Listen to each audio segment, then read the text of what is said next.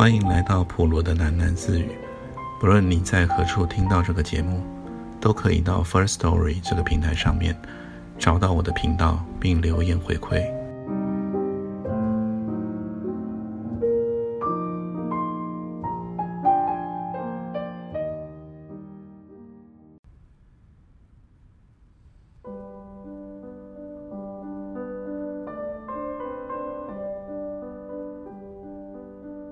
新故事的标题是“实质是有用的”。除了泥瓦匠小满、包工头顾富生手下的匠人们都姓顾，他们从一个名叫顾庄的地方来，彼此间有着一团乱线似的亲戚关系。在顾富生的领导下，他们很像一个共产主义大家庭，劳动作业在一起。吃喝拉撒在一起，就是睡觉。十几条汉子也挤在一起睡。小满总睡在工棚的旁门边，那是一个最差的位置。冬天为别人挡风，夏天为别人招来蚊子。夜里起夜的人就在他身上跳来跳去的，常常踩着了他的腿。小满讨厌睡在门边，他想。最差的地方，大家应该轮流睡的。出门在外的人，大家应该客气。这次你吃亏了，下次别人会还你的情。但小满没有想到，换了几个工地，他还是睡在门边。那些故装的匠人们，有意无意的把小满挤在外面。没有人对小满说过一句客套话。小满很恼火，他跟顾富生说这件事。顾福生听他说完，却笑起来。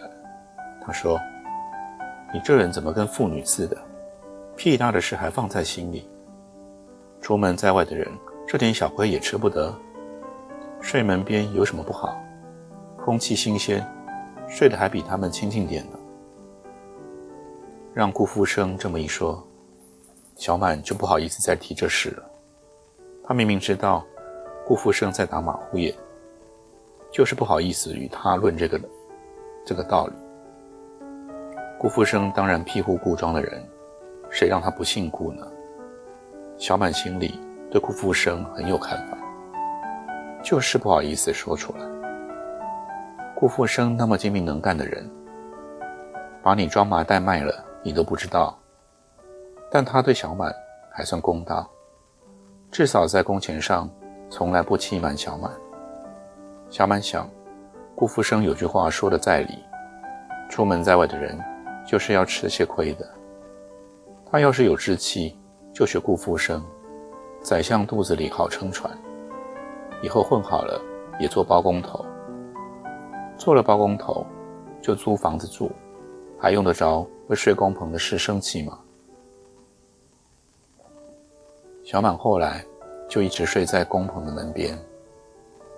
夜里，他听着顾姓工匠们东一句西一句的闲聊，那种语调一致的像乡音一样，像一对鞭炮快乐的炸响着。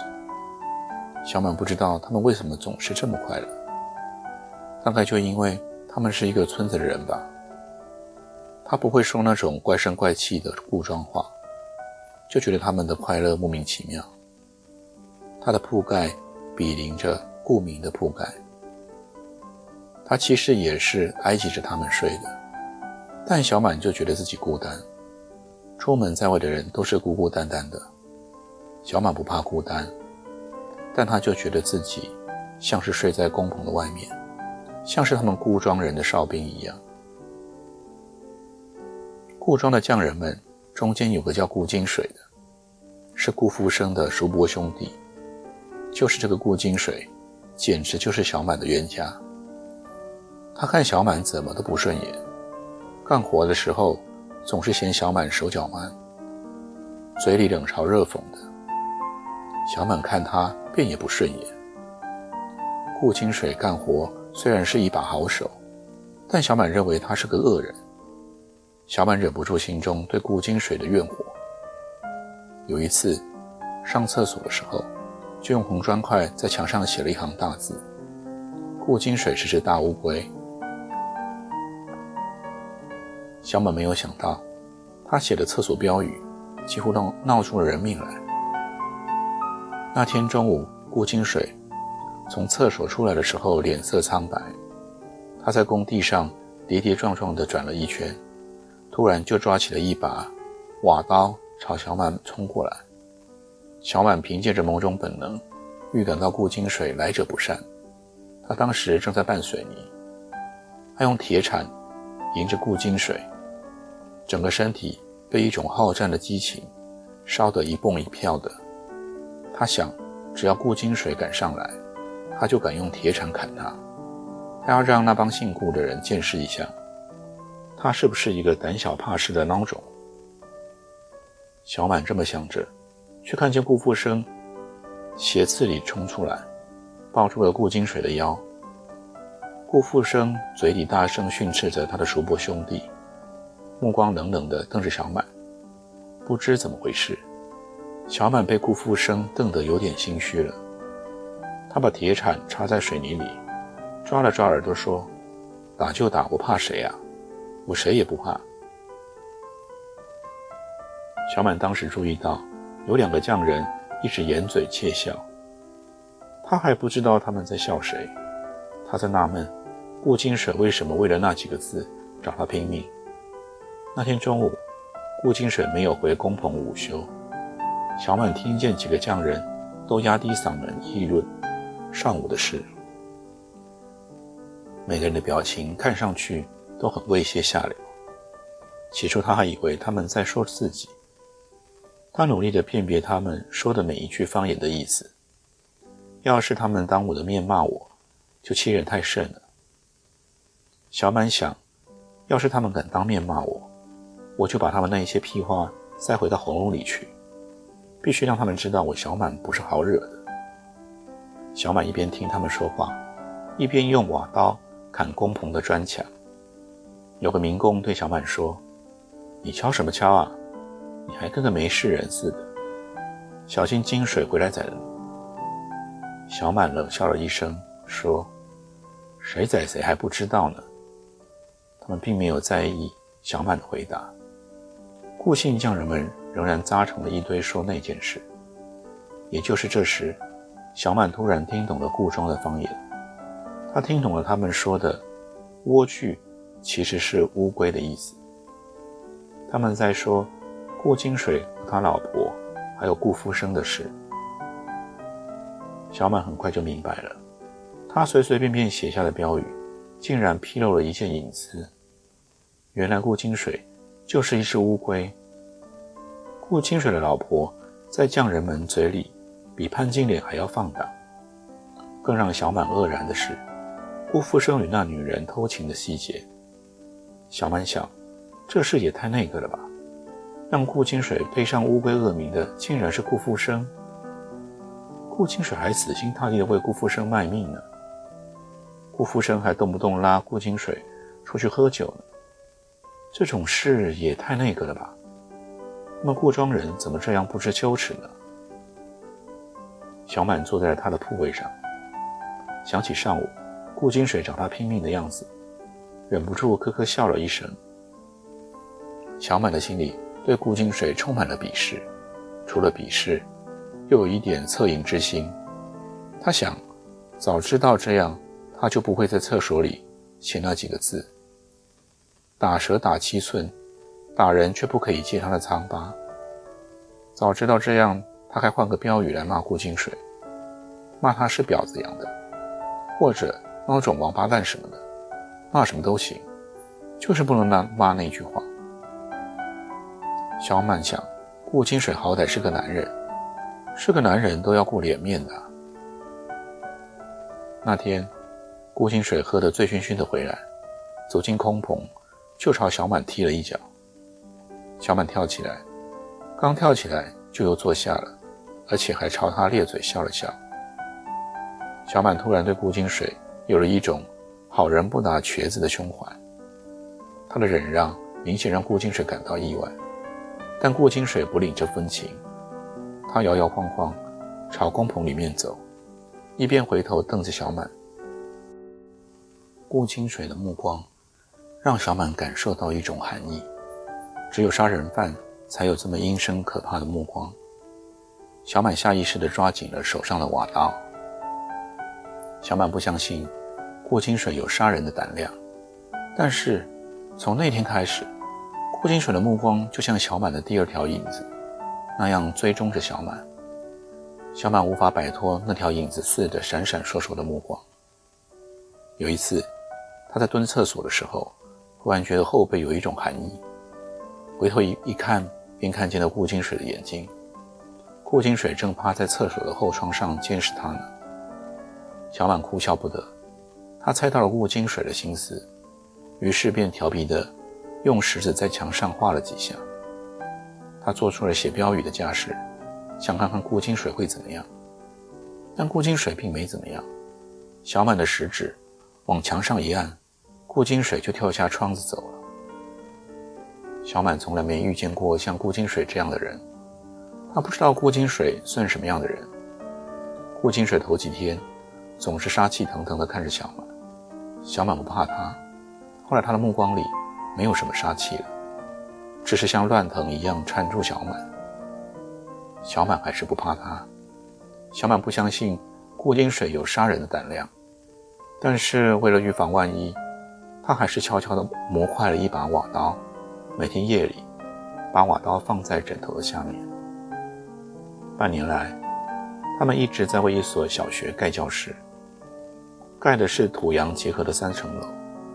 据说，顾富生在顾庄的家就是那么一栋三层楼。只不过面积小一些罢了。小满一时难以想象顾福生家的三层楼。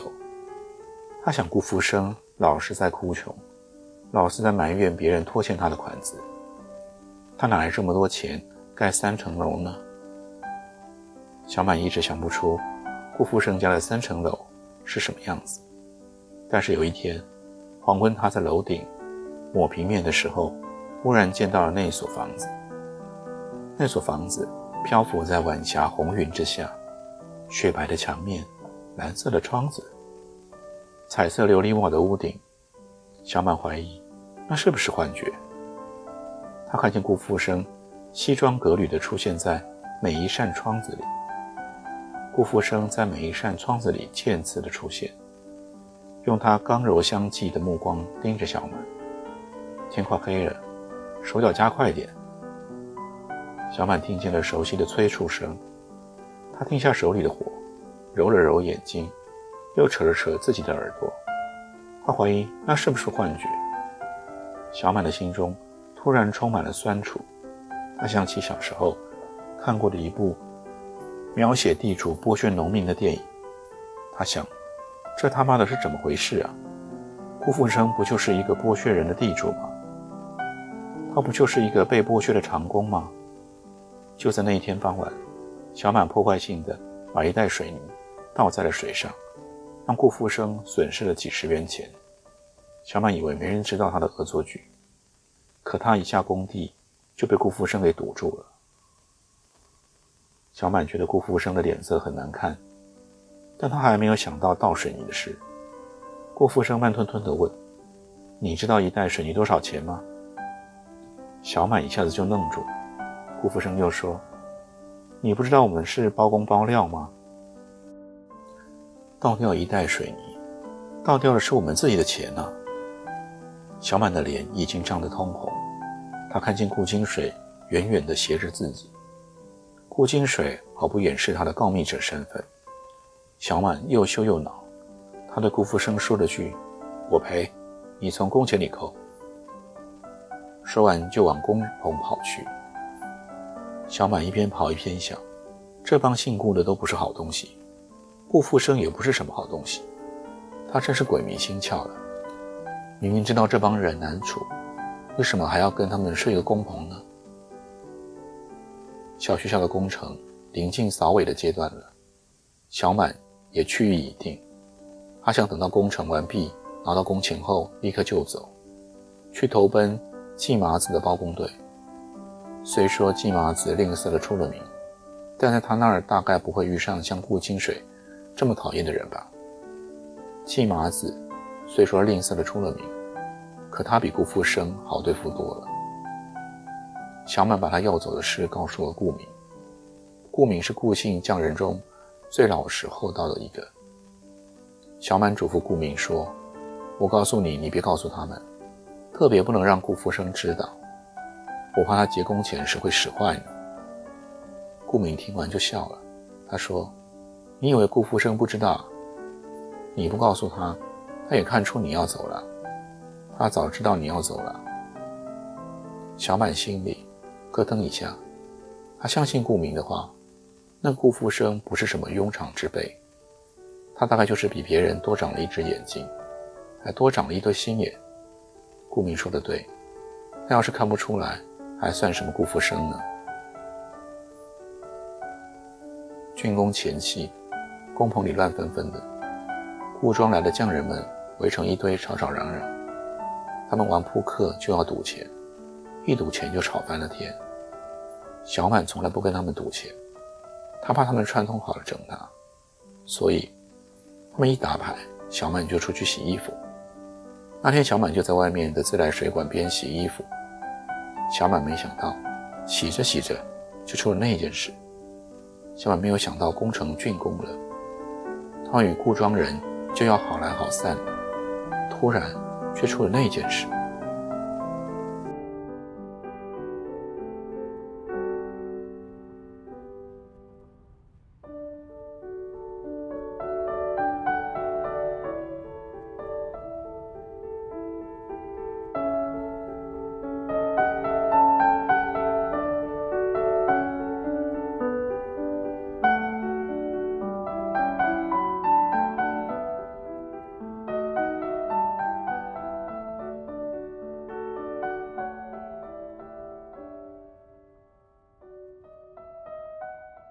今天就先念到这里，我们改天见。